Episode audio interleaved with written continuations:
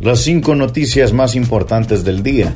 A continuación, te brindamos las noticias más importantes de este lunes 18 de octubre. Desde colonias de alta plusvalía, líderes de maras coordinan accionar delictivo.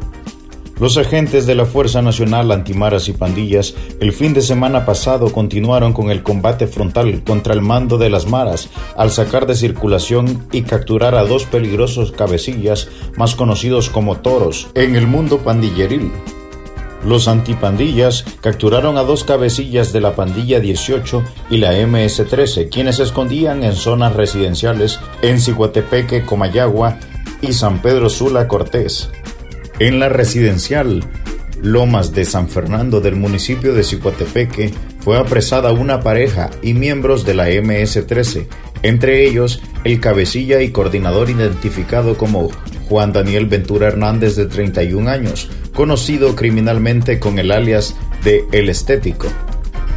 También, el sábado anterior, el equipo de la Fuerza Nacional Antimaras y Pandillas en el Valle de Sula, en la residencial Villa de San Antonio, capturaron a Jesús Hernández Pérez, de 48 años, conocido en el mundo criminal con el alias Creepy, Chuy o Ruco. Según las investigaciones, el Creepy es de origen salvadoreño y actualmente era uno de los principales cabecillas, coordinadores de estructuras criminales de la pandilla 18 en todo San Pedro Sula. Los investigadores revelaron que ese pandillero cuenta con un amplio historial delictivo, siendo procesado judicialmente en Estados Unidos por el delito de homicidio agravado y en el país por delitos de portación ilegal de armas, asociación ilícita, tráfico de drogas, extorsión, usurpación de nombre y falsificación de documentos.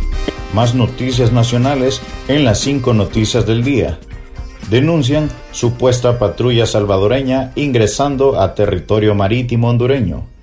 Con un video divulgado en las redes sociales, pobladores denunciaron en las últimas horas a una presunta patrulla naval de El Salvador ingresando a territorio marítimo hondureño.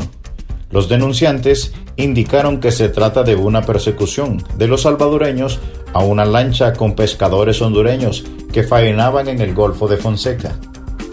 Cabe destacar que esta acción se da después de que el presidente Juan Orlando Hernández aprobara un decreto por el Consejo de Ministros de Honduras con el objetivo de impulsar la paz y el desarrollo en el Golfo de Fonseca. Hasta este lunes, las autoridades salvadoreñas no habían confirmado o descartado la información. Un repaso al mundo con las noticias internacionales y las cinco noticias del día. Estados Unidos recibirá a partir del 8 de noviembre solo a vacunados con dosis aprobadas por la OMS. Estados Unidos reabrirá sus fronteras a los visitantes extranjeros con vacunación completa contra la COVID-19 el 8 de noviembre, finalizando una prohibición que por más de 18 meses separó a familias, obstaculizó el turismo y tensó los lazos diplomáticos con decenas de países. El gobierno de Joe Biden anunció la esperada fecha luego de prometer el mes pasado levantar las restricciones a los viajantes internacionales a principios de noviembre. La nueva política de viajes estadounidense que exige la vacunación de los viajeros extranjeros a Estados Unidos entrará en vigor el 8 de noviembre, anunció en Twitter Kevin Muñoz, subsecretario de prensa de la Casa Blanca. Seguimos la actualización informativa con las cinco noticias del día. Equipo antipiratas a la casa de cibercriminales. Con la unidad de análisis e inteligencia de la Fuerza Nacional Antimaras y Pandilla, de oficio acecha y tras la pista de responsables de ataques cibernéticos realizados recientemente a empresas, medios de comunicación y hasta entidades bancarias. Una de las últimas actividades ilícitas de los cibercriminales sucedió recientemente, al momento que los piratas cibernéticos se dieron a la tarea de falsificar el sitio web de este periódico para divulgar información falsa. El fin de semana pasado se quiso afectar a esta empresa, cuando a Internet se subió una página con el logo de la tribuna, a través de la cual se divulgaron noticias falsas que afectan y dañan la honorabilidad de distintos personajes de la política nacional. En tal sentido, los equipos especializados o antipiratas cibernéticos de la Fuerza Nacional Antimaras y Pandillas ya comenzaron a realizar las respectivas investigaciones sobre el ataque contra la plataforma o sitio web de este medio de comunicación. En su momento, el director de la Fuerza Nacional Antimaras y Pandillas, Amílcar Hernández, indicó que debido a que muchas estructuras criminales han cambiado sus maneras de cometer delitos, se han visto obligados a redireccionar y reforzar sus capacidades de combate al delito, en este caso el cibercrimen. Continuamos con las noticias en las cinco noticias del día. Desplazamiento de onda tropical dejará lluvias en gran parte del país.